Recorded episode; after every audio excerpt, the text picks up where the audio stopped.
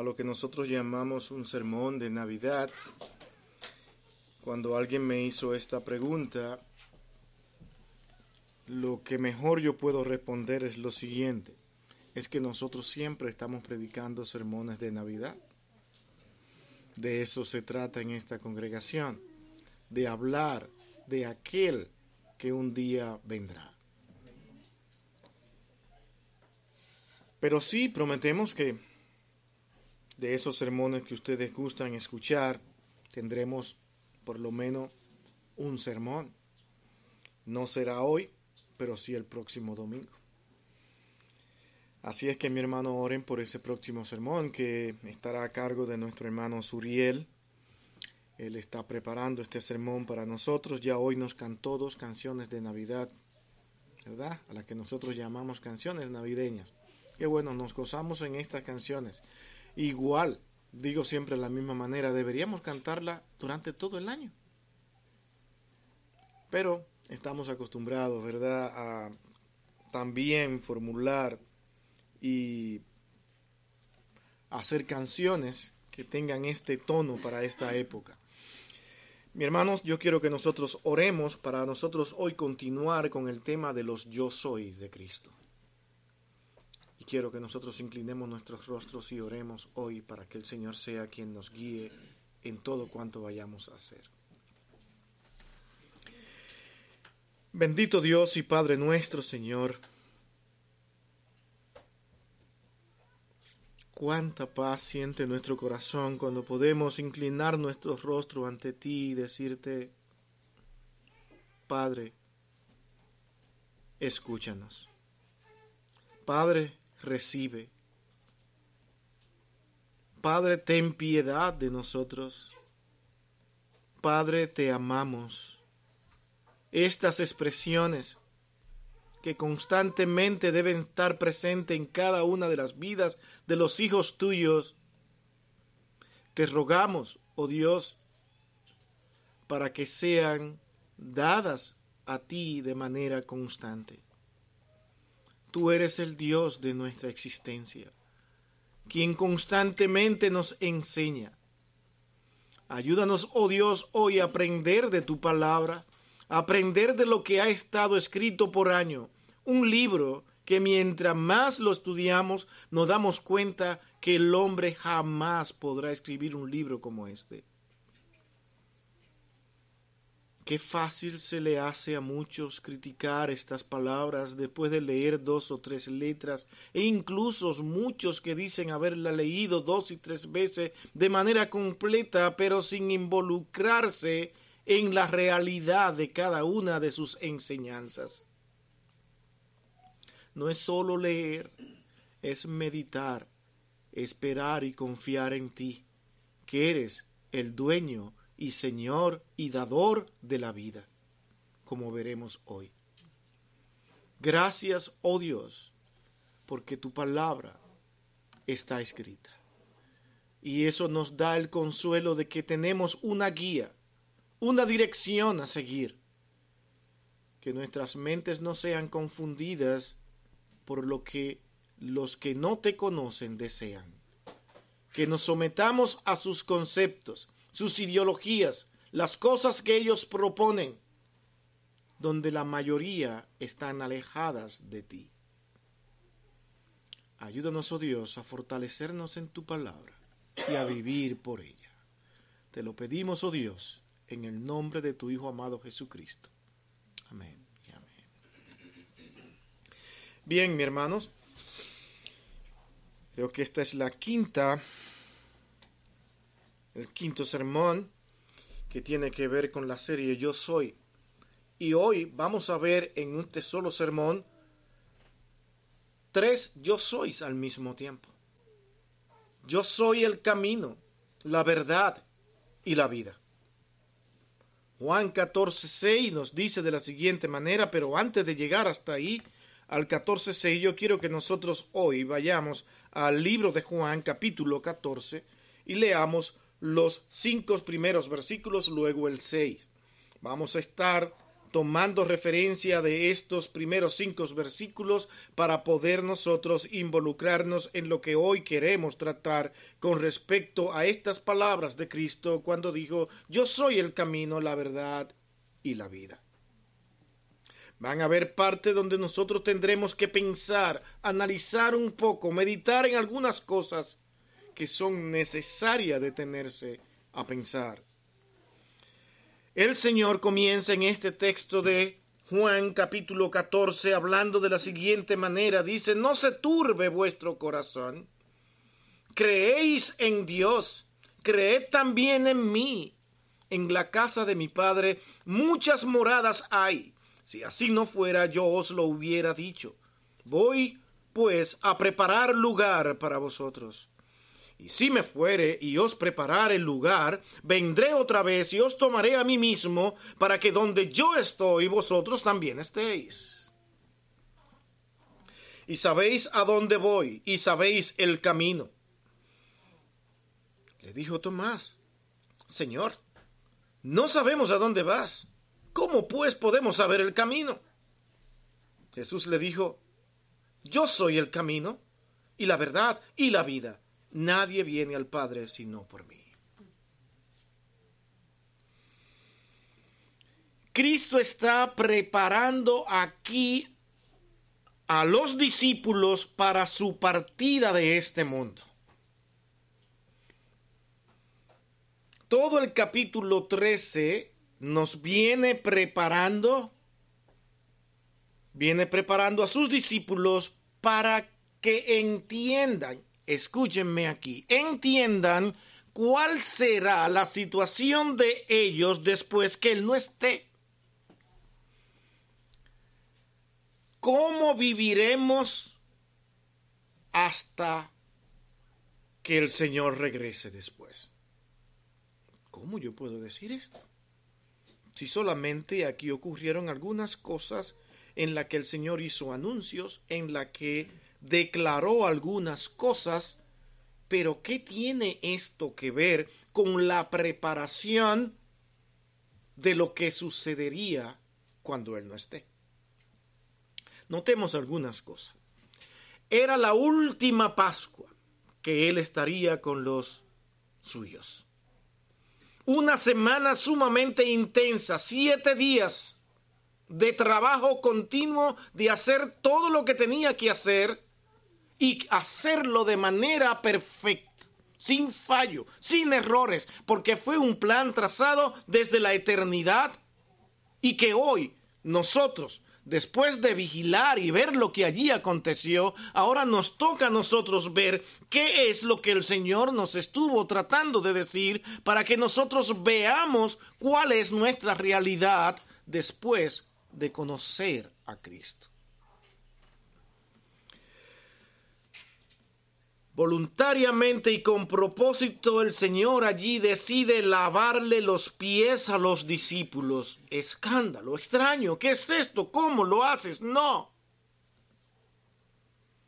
No podían admitir que él lo hiciera. El Señor está diciendo, yo tengo todo el poder para mantenerme firme y demostrarle mi poder y y ustedes pueden reverenciarme porque yo realmente merezco reverencia. Sin embargo, me humillo ante ustedes, ante los demás. Es el ejemplo. Así debe ser cada discípulo después que yo no esté. Humillarse ante los demás. Saben que la mayoría de los problemas que tenemos en las iglesias solamente tiene un nombre, orgullo. Y el Señor sabía que eso iba a continuar aún dentro de su pueblo. Y teníamos que mirarle a Él. Se lava los pies, está a punto de irse, está dejando lecciones claves básicas en las cuales meditar. Compartiendo el pan con los discípulos, hace el anuncio de la traición de Jesús, de Judas. Interesante. Los discípulos estaban unidos. Ellos más tarde serían declarados como el, como el soporte de la iglesia que se levantaría. Todos posiblemente en amor, mirando y siguiendo al Señor. Judas era el tesorero, era la persona que llevaba esas finanzas. Y el Señor sabía que le iba a traicionar. La enseñanza. No todos lo que vemos son. Y así vivirá la iglesia.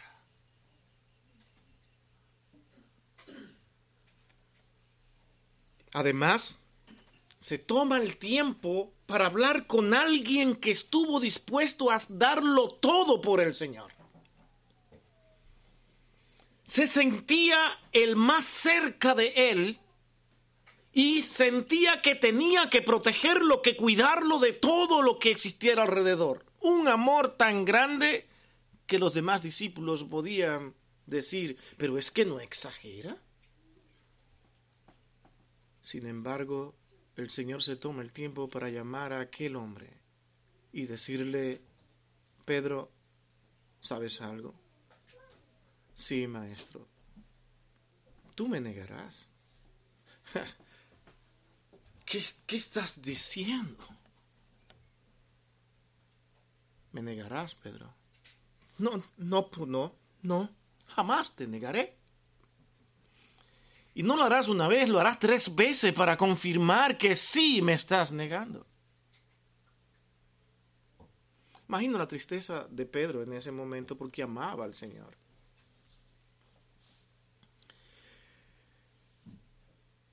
¿Sabe cuál es la enseñanza? La iglesia va a atravesar por momentos muy difíciles donde incluso personas muy amantes del Señor y fieles al Señor muchas veces tendrán que llorar su pecado porque le van a faltar al Señor.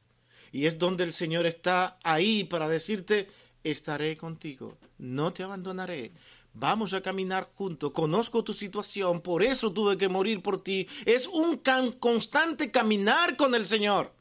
Y pongan atención a esta palabra. El Señor quería dejar implantado de que los hijos de Dios, sus discípulos, tenían que caminar con el Señor. Y no solamente mientras Él estuviera vivo, sino aún después de su partida. Pero ¿cómo ocurriría esto? No, no podemos separar del Señor ni un instante porque inmediatamente Satanás aprovechará para hacer lo que tiene que hacer y desviarnos. Hay una promesa en estos textos y es la promesa de alcanzar el cielo. Cielo es una promesa que implica seguridad y va más allá que un lugar físico, es un lugar físico. El Señor habla de un lugar, pero la importancia aquí no es el lugar, sino cómo vivirán los hijos de Dios en aquel lugar llamado cielo. ¿Dónde lo colocamos? ¿Dónde estará ese cielo? Nosotros no podemos decir que sabemos que es arriba, que más alto, no sabemos dónde es. Usted puede teologizar y puede sacar sus conclusiones. Finalmente, ese lugar lo conoce el Señor. Podemos incluso decir que esa es la parte que yo me, me inclino a creer por lo que Pedro dice que tendremos una tierra que será destruida y transformada y posiblemente estaremos acá, porque la palabra cielo simplemente implica un lugar donde habrá seguridad y esperanza y paz. Tres cosas importantes y anheladas por los seres humanos. ¿Y cómo se la hace ver el Señor? Estamos viviendo en un mundo de conflictos e inseguridades llenos de amargura y ansiedades. Sin embargo, el Señor comienza en el capítulo, en versículo 1, diciéndole, no se turbe vuestro corazón a sus discípulos. ¿Qué puede implicar eso de no turbarse nuestro corazón? Paz. Pero está hablando del cielo. Todos queremos en nuestras mentes alcanzar ese cielo y es por eso que muchas veces de manera no perfecta pero acertada, muchos ven el cielo como algo muy maravilloso, algo grande, anhelado, que llena todas sus expectativas. Por eso si el cielo es un lugar que llena todas mis expectativas, pues bien hacen los poetas en decir, tú eres mi cielo para declararle su amor a una mujer o a un hombre. Mi cielo, algunos le llaman hasta así a sus esposas y esposos. Hola mi cielo, ¿cómo está? Tú eres mi esperanza, tú eres mi paz, tú eres mi seguridad. Oh amor mío, a ti te quiero. Ese es tu cielo. Pues el Señor ofrece todo esto de una manera real. Dicen, ¿quieren saber a dónde van? Irán a un lugar donde no tendrá inquietudes ni ansiedad su corazón. Habrá paz. Luego dice, Permítanme decirle algo más. Está hablando en un lenguaje completamente humano los anhelos del hombre, lo que el hombre desea y que le da seguridad. Quiero tener un hogar, una casa, una familia, algo estable. ¿Quieren eso? El lugar a donde ustedes van es un lugar que hay muchas moradas. Él no está diciéndole, hablándole, ve lo importante que son las cosas materiales. Él está hablándole de un lugar donde lo que tú deseas y ve como importante para ti, allá lo hay en abundancia.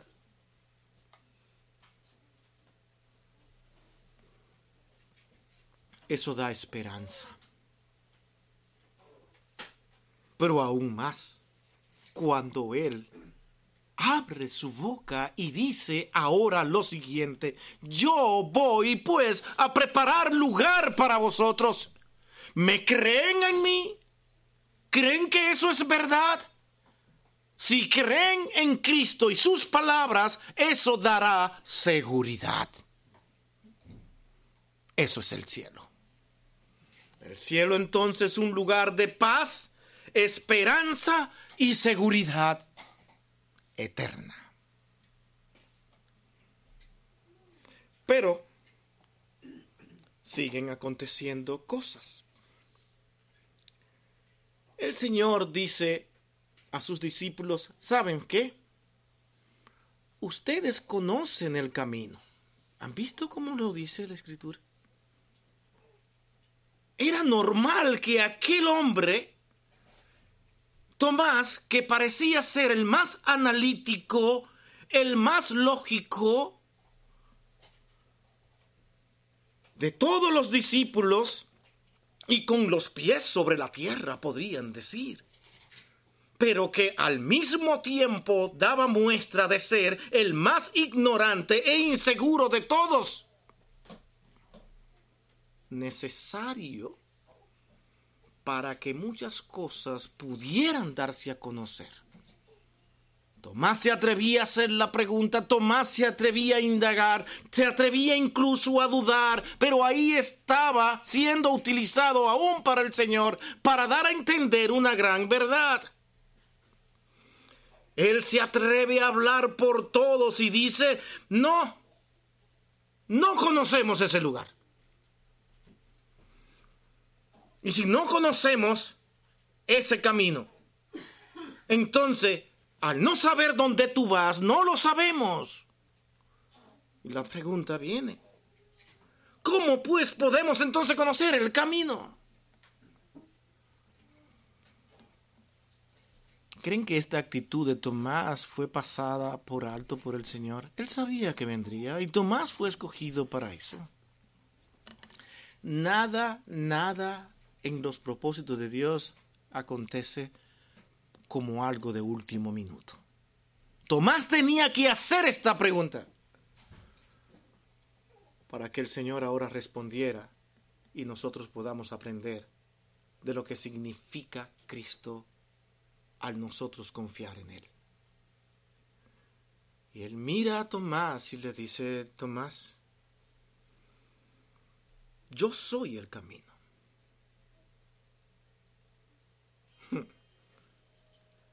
Una nueva declaración del yo soy. Esta declaración más, yo soy el camino. Un camino, una actitud que solamente puede ser atribuida a Dios si se ponen a meditarla bien. Y además, una declaración a la humanidad de que fuera de este camino jamás se podrá encontrar solución a los propósitos y deseos del hombre. Y así hemos vivido. Está la historia y tenemos mucha historia por la cual investigar y recorrer y analizar y hemos visto cuántas guerras, cuántos conflictos, cuántas cosas sin solucionar, nuevas proposiciones y al final vuelven y terminan en guerras. Porque cuando el hombre abandona el camino de Dios para irse detrás del suyo, termina en la arrogancia, la vanidad, los deseos personales, utiliza el poder que tiene para alcanzar lo que quiere, humilla a los demás, hace daño a los demás y esto parece ser que nunca terminará. Y el Señor dice, nada funcionará hasta que el hombre no aprenda a humillarse delante de los demás y delante de Dios.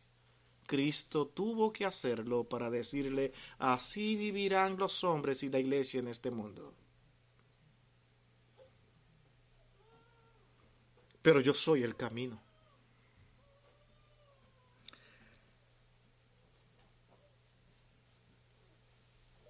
diversos problemas que se levantan en este mundo. Y la solución está ahí. Pero es tan difícil seguirla. Porque primero tenemos que analizar quién era ese Cristo. Pero hay que descalificarlo porque nos quita méritos. No podemos aceptar al Cristo que hoy profesan los cristianos como ellos dicen que Él es no es que no somos nosotros que decimos lo que Él es, es que Él mismo se atrevió a decir lo que nadie en este mundo puede decir. Yo soy el camino, la verdad y la vida, y nadie, nadie viene al Padre si no es por mí. Mencióneme un solo que se haya atrevido y a permanecer esas palabras en el tiempo. Son palabras que al escucharla los hombres tiemblan y no saben por qué. Y al temblar se enfurecen y lo mejor que pueden hacer es irse contra aquel que es verdaderamente el camino. Porque los hombres prefieren ser dioses, no contra y no aceptar lo que aquel que dice ser Dios y no ellos. ¿Qué ganaremos? ¿Cuál será nuestra honra? ¿Cuál será nuestro mérito? Y es triste que aún dentro de la iglesia muchos incluso anden detrás de méritos. Me refiero a los méritos por la salvación. Yo hago tantas cosas para salvarme, pero si un día le fallo a Dios, me pierdo. ¿A qué vino Cristo? Si es para mantenernos en una inseguridad como esta. Él vino a buscar y a salvar todo lo que se había perdido. A los hombres desviados de los caminos de Dios y ellos sin poder alcanzar a Dios, tuvo Él que derramar su sangre por usted y por mí. Tuvo Él que decir, yo perdono tus pecados y cargar los pecados de cada uno de nosotros por misericordia y por amor, y luego decir que no, que Él fracasó porque yo me porté mal. Acaba de decir que el mismo Pedro se portó malísimo. Si el Señor en ese momento hubiese visto a Pedro y dicho, viste Pedro, has hecho todo lo que tenías que hacer para perderte. Ya estás perdido. Siguió trabajando con Pedro y siguió enseñando a Pedro, porque eso es lo que el Señor hace con usted y conmigo todos los días. Seguir moldeándonos, trabajando con nosotros hasta llevarnos a la estatura de la plenitud de Cristo. ¿No es eso lo que dice Pablo en su explicación sobre este concepto? Veamos, hermanos, aquí, entonces, ¿cómo nosotros podemos conocer el camino? ¿Cómo podemos conocer ese camino? Bueno, usted, yo estoy en el camino, yo he conocido al Señor, estoy aquí. ¿Realmente lo conoces? ¿Realmente estás en el camino? Puedes tener años y posiblemente tú no estés en el camino. Y esto no es para asustar a nadie, sino para que nosotros pensemos en la seriedad de todo esto. Judas estaba con Cristo, sin embargo no estaba en el camino.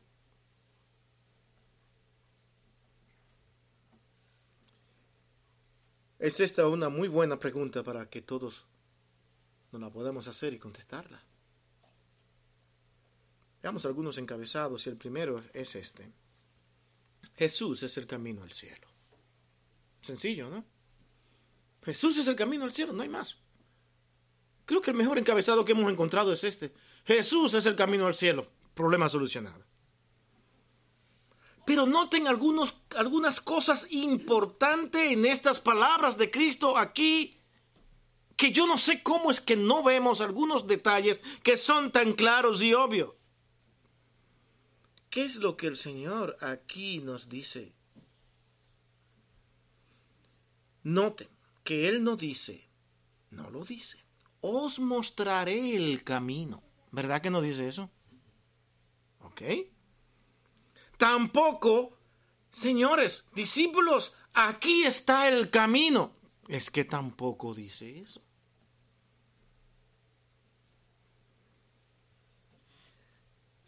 Usted puede seguir a Jesús. usted puede decir que sigue a Jesús. Sin embargo, no ser salvo. Qué extraño. Y póngame atención. Nosotros realmente no podemos ir detrás de Jesús al cielo. ¿Por qué razón? No es detrás de Jesús. Síganme, este es el camino. Y he escuchado tantas predicaciones de esta manera. Y no nos damos cuenta qué es lo que el Señor nos ha estado diciendo desde el principio mismo, cuando dijo, yo soy el camino. Cristo fue bautizado, ¿cierto? Con su bautismo, ¿qué hace él? Muestra una unidad con el Padre. Una declaración testificada de que Él viene y pertenece al Padre. Sin embargo, nosotros también nos bautizamos porque entendemos por doctrina bíblica que con eso nosotros damos testimonio de que hemos muerto y nacido con Cristo. Pero somos nosotros. ¿Cuántos no son los que se bautizan? Sin embargo, nunca han conocido al Señor. No son salvos. Esta congregación ha bautizado personas que hoy andan por ahí dando túmbulo, viviendo como quieren en este mundo. Y otras muchas congregaciones, porque nosotros no sabemos quiénes son. No conocemos el corazón. No es solamente que usted se bautice, no es solamente que usted diga yo doy testimonio de haber muerto y resucitado con Cristo. No es que después de ahí tú tienes que mostrar que en verdad tú vives para Cristo. Y Cristo fue bautizado y cuando tú quieres seguirlo, Él lo hizo perfecto, pero tú no. ¿Van conmigo? Él lo hizo perfecto, pero yo no.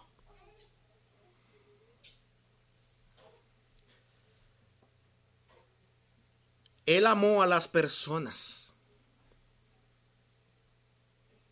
Y cuando dijo que amó a las personas es porque las amó. ¿De acuerdo? Pero usted y yo podemos amar y al mismo tiempo perdernos. Porque podemos muchas veces amar de una manera muy condicional. Te amo mientras tú no hagas esto o aquello. Mientras no me falte. Yo creía que tú eras una cosa, pero ahora me he dado cuenta que eres otra ya no te puedo amar. ¿Cuántas veces no hemos escuchado la palabra? Es que tú mataste mi amor. La pregunta aquí, ¿puede alguien matar el amor que Cristo dijo que sentía por nosotros? Pero tú estás siguiendo a Cristo, tú amas, yo amo pero aún así te pierdes porque tu amor no es todo lo que realmente tú decías que sentías. Totalmente imperfecto. Esa batalla, esa lucha con nuestro propio pecado, es lo que me está a mí dejando ver algo que aprender en esta ocasión. Cristo era un hombre de oración.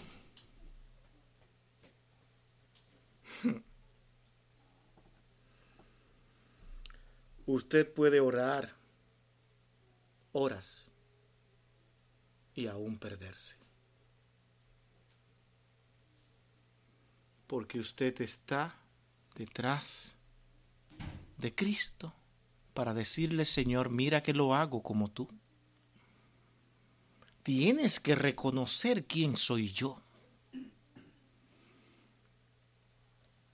Por esta manera de vivir y no entender lo que Cristo está diciendo, es que muchos piensan que llegarán un día al cielo con los brazos abiertos para recibir su Oscar divino. ¿Dónde está mi Oscar? Que me lo he ganado. Aquí estoy yo, Señor. Tú me conoces, que he venido muy cerca de ti, siguiéndote constantemente. Y el Señor le dirá, ¿quién eres tú? No, te conozco. Porque no es por obra ni por méritos humanos lo que el Señor está diciendo aquí, yo soy el camino, no tú. No se trata de ir detrás de mí. No se trata de seguirme. Yo no le dije, este es el camino, miren, síganlo. Lo que él está diciendo es que yo soy el camino. Por eso le dijo a los discípulos, ustedes lo conocen ¿Por qué? Ya Cristo sabía que Él había hecho la obra en ellos. Y que ellos iban a ser el soporte de la iglesia porque para eso fueron escogidos. Ya Dios lo había preparado, llamado, sabía lo que había en su corazón. Y le decía, es que ustedes lo conocen. Eso es lo que el Señor entiende por cada uno de aquellos que Él ha llamado y que ahora caminan con el Señor. ¿Qué es lo primero que hacen? Que conocen quién es Cristo y lo que Él vino a hacer. De manera que la salvación viene por medio ahora de la fe en Cristo. Juan 3:16 para que todo aquel que en Él cree no se pierda. Juan 14, 6. Cree en el Señor Jesucristo y serás salvo tú y tu casa. Hechos, perdón.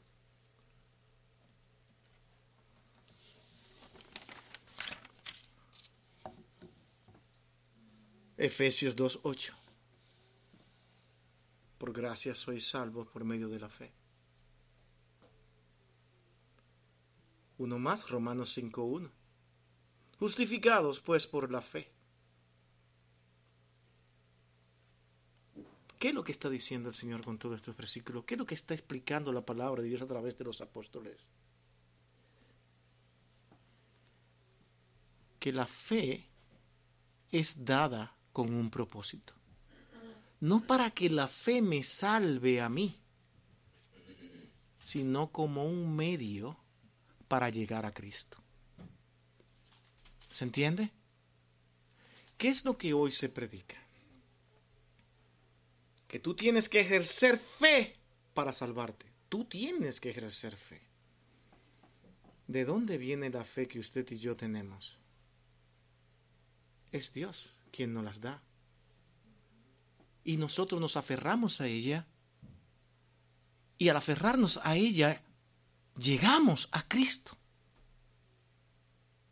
Y decimos, eres mi Señor, eres mi Salvador. Es como aquel, como una ilustración que alguien puso, como aquel que se está hundiendo en un pantano y no sabe cómo salir. Y alguien aparece y le da una rama. Él se aferra a esta rama. ¿Qué es la rama? En esa salvación de aquel individuo que se está hundiendo en el pantano. Un medio alguien le permitió que por ese medio él pudiera salir. La fe en Cristo es ese medio que Dios me permitió tener para poder salir de un camino que solamente me llevaba al infierno. Y hoy soy salvo por la fe por medio de esa fe que es dada por Cristo, pero la fe es una fe que es dada para que nosotros confiemos en que Cristo es el Salvador. Mi hermano, por eso es que nada ni nadie nos podrá separar del amor de Cristo. Porque lo que Dios hizo lo hizo perfecto y usted mismo, si es un hijo de Dios, le hago el reto a cualquiera que sea un verdadero hijo de Dios que intente irse al mundo. Jamás podrá. que lo que Dios hizo lo hizo de una vez y para siempre. Te puedes revelar, puedes tener muchísimas cosas, puedes incluso llegar hasta negar como hizo Pedro. Sin embargo, el Señor sigue trabajando contigo. Y lo ha venido demostrando y enseñando, yo no me aparto de aquellos que yo he llamado. hemos puesto muchas veces el ejemplo de Jonás. Jonás fue un rebelde completo, pero el Señor estaba enseñando mucho con Jonás. Ah, si hubiese sido uno como nosotros. Era tan fácil decir, no, no, no, no, no. Yo me voy a buscar otro Jonás y este ya lo voy a desechar. Siguió trabajando con Jonás hasta el último momento. Nunca frenó. Dios nunca frena con nosotros, porque Él nos llamó para ser sus hijos y Él nos va a moldear. Y hemos estado para caminar en el camino, no detrás del camino, sino en el camino. Porque yo soy el camino y ustedes que son mis discípulos, ustedes lo conocen, esa es la declaración. Que los conocemos, Señor, no conocemos a dónde tú vas. No, no lo conocemos. ¿Cómo pues me dices que yo debo conocer ese camino? ¿Cómo debo conocer este camino? Es que ya lo conocen. Yo soy ese camino. Pero si te vas a morir, lo has dicho una y otras veces. ¿Creen que por la muerte de Cristo desaparece la gran enseñanza y la obra de Dios hecha en la eternidad? Todos tenemos que ver a Cristo. Todos los días.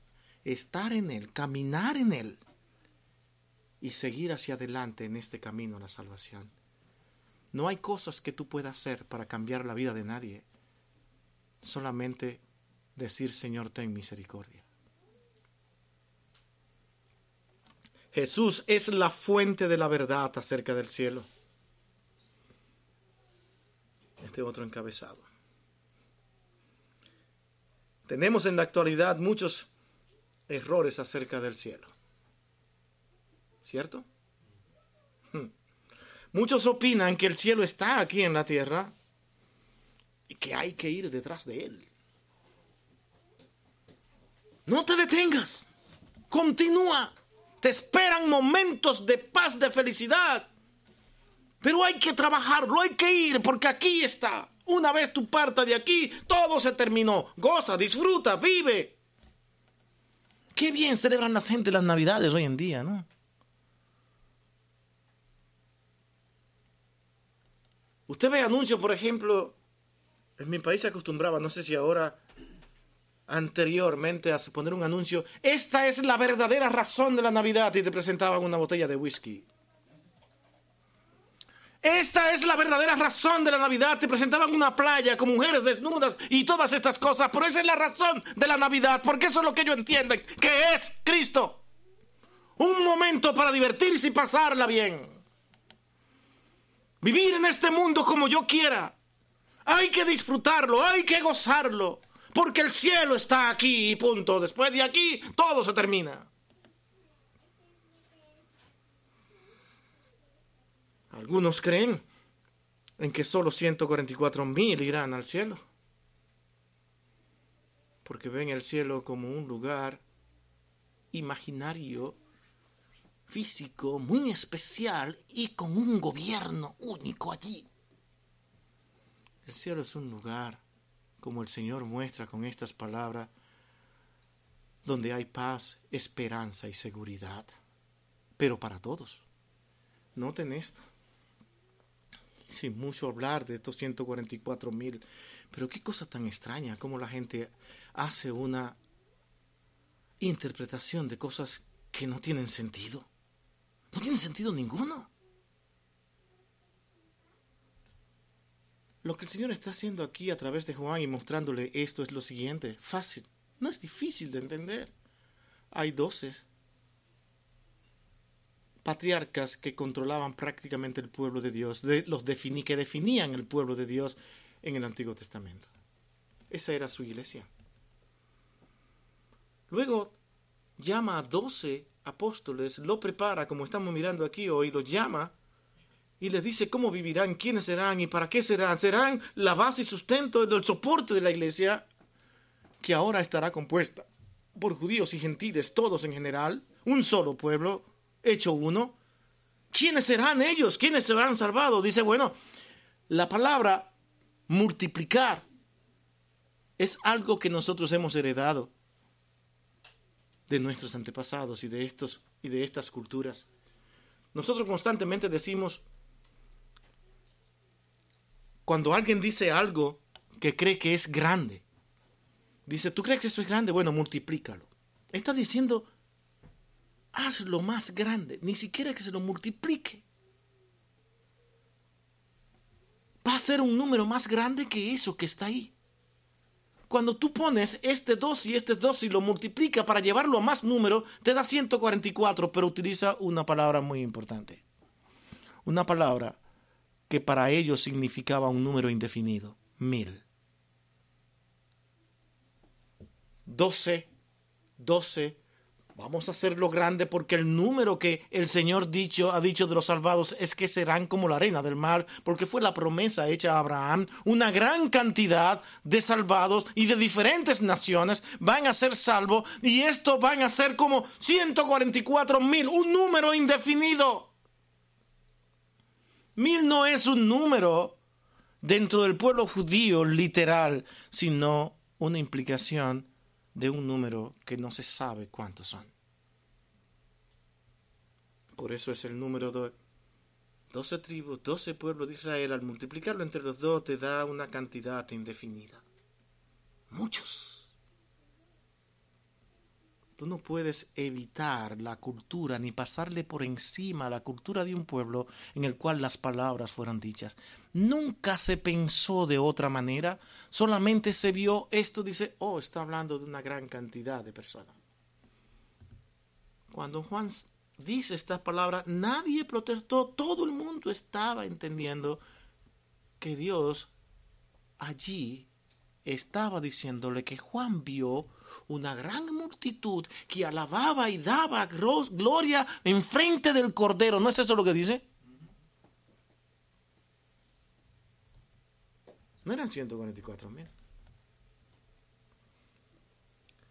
Pero eso es el cielo para muchos. Hacerse una idea de lo que piensan y creen que es el cielo. Otros piensan que es un estado mental. Que mientras más tú prepares tu mente, tu corazón, para tener una vida de anhelos y paz e ilusiones y vivir por ella, pues tú creerás que ese es tu cielo. Entonces muchas veces te invitan, sal de ese mundo ficticio y baja a la realidad. Te estás formando un cielo que no existe. Hermano, el cielo es real. Real como usted ahora mismo está sentado en esa silla, en ese banco, tomándose el tiempo. Y gracias por eso, para escucharme a mí. Así es el cielo. Algunas verdades que Cristo mismo enseñó sobre el cielo en estos primeros versículos. Es un lugar. Es un lugar, ahí estaremos. Pero lo importante es si el Señor está haciendo énfasis en el lugar o lo que allí se vivirá.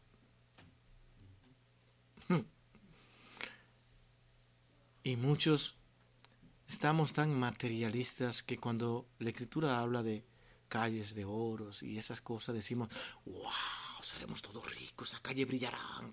Nuestra mente se está inundada por cosas materiales y físicas. Y el Señor te está diciendo que es mucho más grande que lo que tú te puedas imaginar. Quiere sacarte incluso de un mundo material.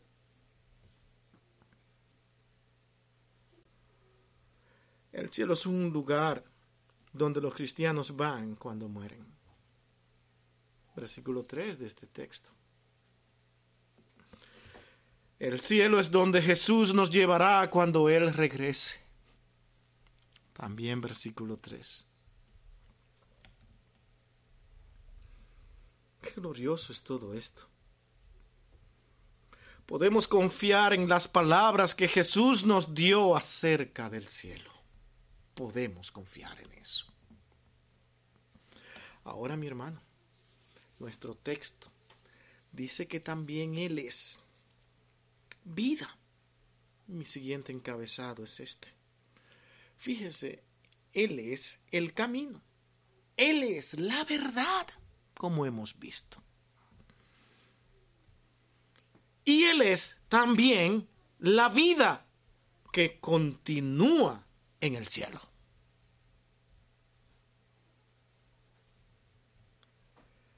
Yo soy la vida, dice el texto. Juan 1.4, ¿qué dice? En él estaba la vida. Y está. Más adelante en el capítulo 6 de Juan 35 dice, yo soy el pan de vida. Y en Juan 11:25 dice, yo soy la resurrección y la vida. Cristo estaba interesado en que los hombres entiendan que Él es la vida misma.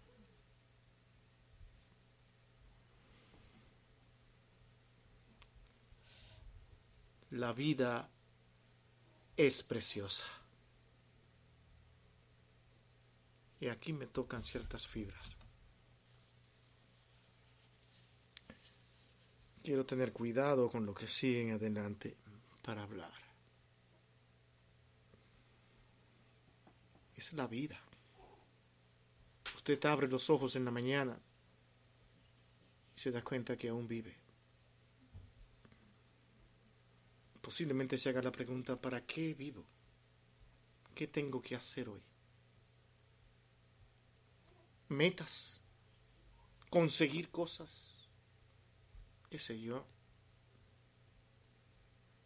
La vida que me has dado, Señor, es difícil. ¿Realmente me quieres aquí? ¿Por qué me permites vivir la vida que tengo? Mientras miramos la de otros, incluso incrédulos, que viven en una situación que parecen ser felices y bendecidos, que de hecho ellos le llaman bendición a cosas materiales, pero nosotros ahora como creyentes estamos despertándonos en la mañana y mirando que nos encontramos con muchas cosas que enfrentar y que son difíciles.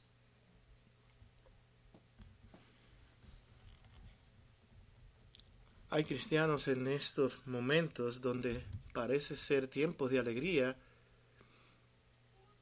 donde ellos están sufriendo por situaciones que le brinda la vida que están viviendo. ¿Cómo decir entonces que en esa situación yo puedo decir a amplia voz que la vida es preciosa? Que la vida es maravillosa. Que la vida es gloriosa es que todo ser humano, incluyendo los incrédulos, están viviendo porque Cristo lo permite, porque Él es la vida. La pregunta ahora aquí, ¿respeta el hombre eso? ¿Respeta el hombre lo que Cristo ha dado y que permite que aún continúe existiendo? Y cuando él habla de la vida, no habla únicamente de nosotros como seres humanos, habla de todo lo que tiene vida, todo lo que se mueve, todo lo que crece, todo lo que sigue subiendo. Todo. Árboles, animales, todo. Él es la fuente de todo lo que existe. ¿Quién puede hacer eso si no es únicamente Dios?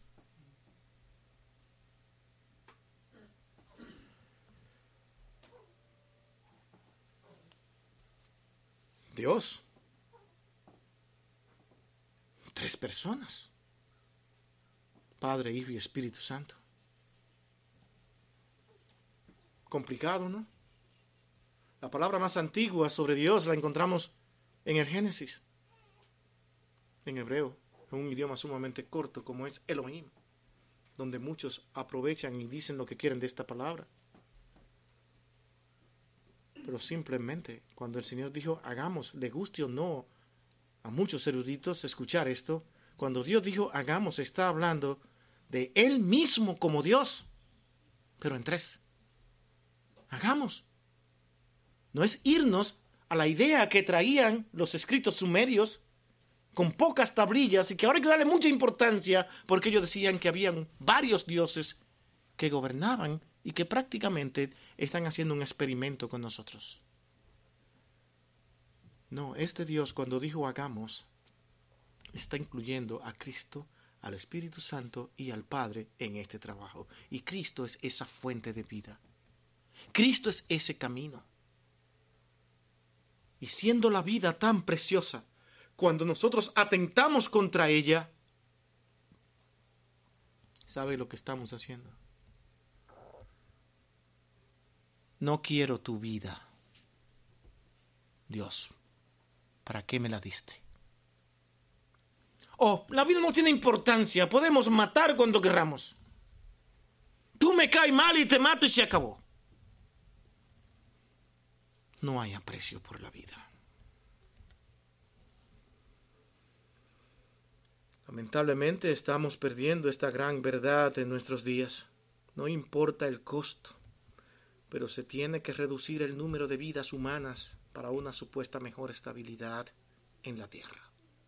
¿No han escuchado eso? Eso es moderno. Eso es actualizado. Eso es repetido una y otra vez.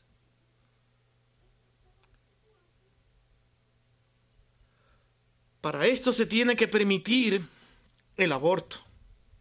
De manera urgente. Y sin valorar el regalo de la vida, que solo debe ser valorada para aquellos con las mejores condiciones materiales de vida con dinero y buena preparación académica. Siendo muchas veces quedando en segundo lugar la segunda. Porque la más importante es tener bienes de este mundo y dinero. Es un asunto extraño, difícil de entender, pero es una realidad que estamos viviendo hoy.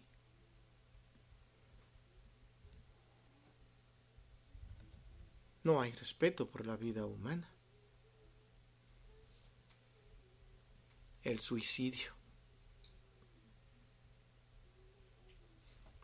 El suicidio ayudado, que aunque usted no, o asistido, que no es lo mismo que la eutanasia, que también es otro elemento que utilizan para acabar con la vida humana. El suicidio ayudado o asistido es aquel que voluntariamente la persona hace adquiriendo fármacos mientras más rápido mejor, no importa si sufro. Y muchos se los proveen y dicen que debe ser aprobado. Hay algunos estados que lo permiten. La eutanasia es lo mismo prácticamente, pero hecha de voluntariamente, pero con el propósito de hacer que el paciente muera, pero que muera feliz, sin sufrimiento. De todas maneras, es un atentado contra la vida que no le pertenece.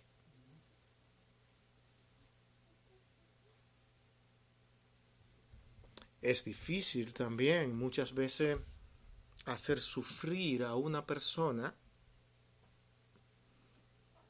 que no tiene la esperanza de vivir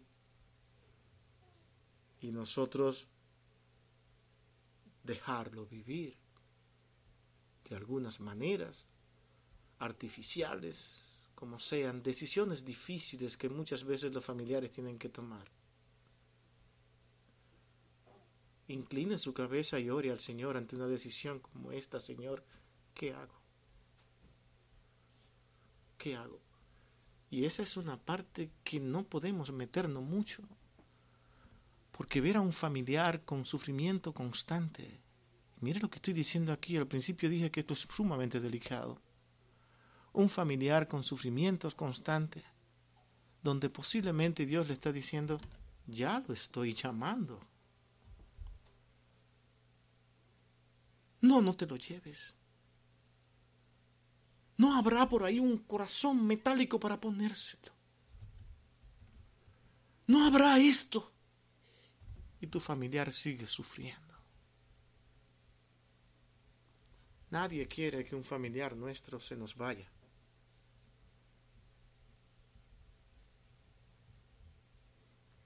Son temas difíciles porque se trata de lo más preciado que Dios nos ha dado, que es la vida. ¿Cómo nos manejamos para que nosotros podamos decir qué hacer con respecto a la vida que Dios nos ha dado? Estamos seguros que realmente no somos nosotros los que tenemos que tomar la decisión. Y este es el punto central y básico aquí. Yo no puedo decir, tómate este fármaco para que te mueras más rápido y no mueras y no sufras. Porque esa persona puede tener muchas esperanzas de vida.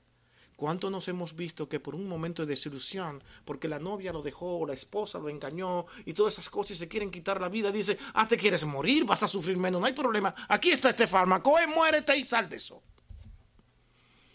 ¿Cuántos nos han salido de ese trauma y después son personas muy valiosas? Porque no es cuando el hombre quiera, sino cuando Dios diga. Cuidado con esto. Piensa siempre que la vida no es tuya, es de Dios misma. Es algo que Cristo comparte con la humanidad para que puedan vivir. Incluso dijo, hagámonos a nuestra imagen. Y tú menosprecias todo eso y lo echas por la basura porque para ti la vida es cualquier cosa. Hoy estoy sufriendo, ya no quiero seguir viviendo, ¿para qué vivir más? Quiero morir. En vez de pensar en todo lo que Dios puede utilizarte todavía en este tiempo. En todo el amor de Dios derramado para ti, tu vida, tu familia, todo lo que te rodea. Da gloria al Señor. Sí, pero es que yo quería otra cosa. Señor, yo te pedí por, por un hombre que realmente me amara, me quisiera. Señor, y te lo pedí rubio y me lo diste morenito y con los cabellos malos. Yo te lo acepté porque conozco tu amor. Pero Señor, ¿por qué? Otros dirán, ¿por qué no me has permitido nunca casarme? ¿Para qué quiero vivir? ¿Qué nos pasa? ¿Qué es lo que estamos viviendo en este mundo? Y así decimos que yo no voy detrás de mis deseos. Cuando son ellos los que me controlan, si no pasa esto en mi vida, esto o aquello que yo quisiera que sucediera, pues Señor, entonces quítame la vida.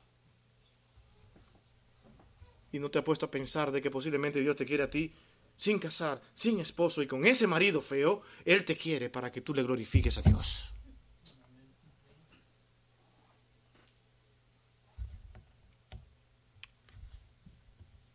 La esposa mía se sacó la lotería, ¿no?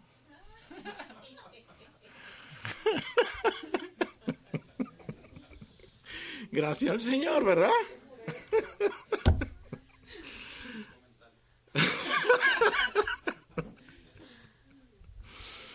Estamos terminando, hermanos. Hermanos, cada creyente debe aprender a vivir y disfrutar la vida que Dios le dio sin detenerse a mirar condiciones.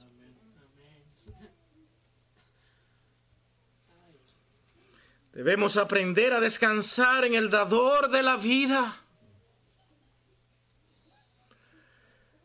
Nunca olvidemos que solo Cristo nos provee la vida eterna y que esta vida terrenal debe ser solo un ensayo de la vida venidera. Disfrutarla. Qué extraño que en medio de todo esto que hemos dicho podamos decir lo siguiente. Hermano, si usted puede ir con su familia y sentarse en un restaurante para que le sirvan, Dios le dio los medios, disfrútelo. Si usted se puede comprar el vehículo del año, pero no un vehículo cualquiera, la marca más alta, pues ¿cuál es el bendito problema?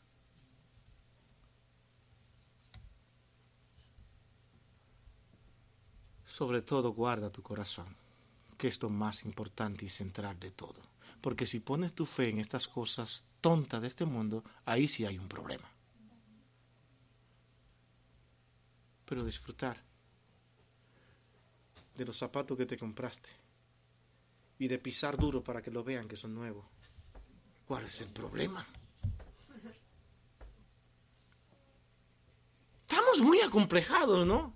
Porque creemos que todo esto se confunde con la, con la santidad y que, y que no quiero que me vean. No, mis hermanos, no.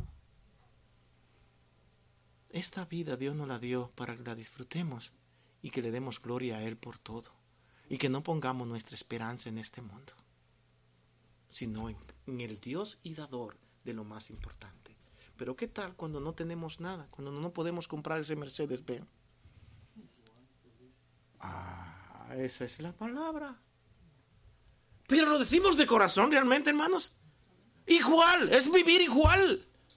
Porque estamos llamados a disfrutar de la vida que Dios nos dio, cualquiera que sea la situación.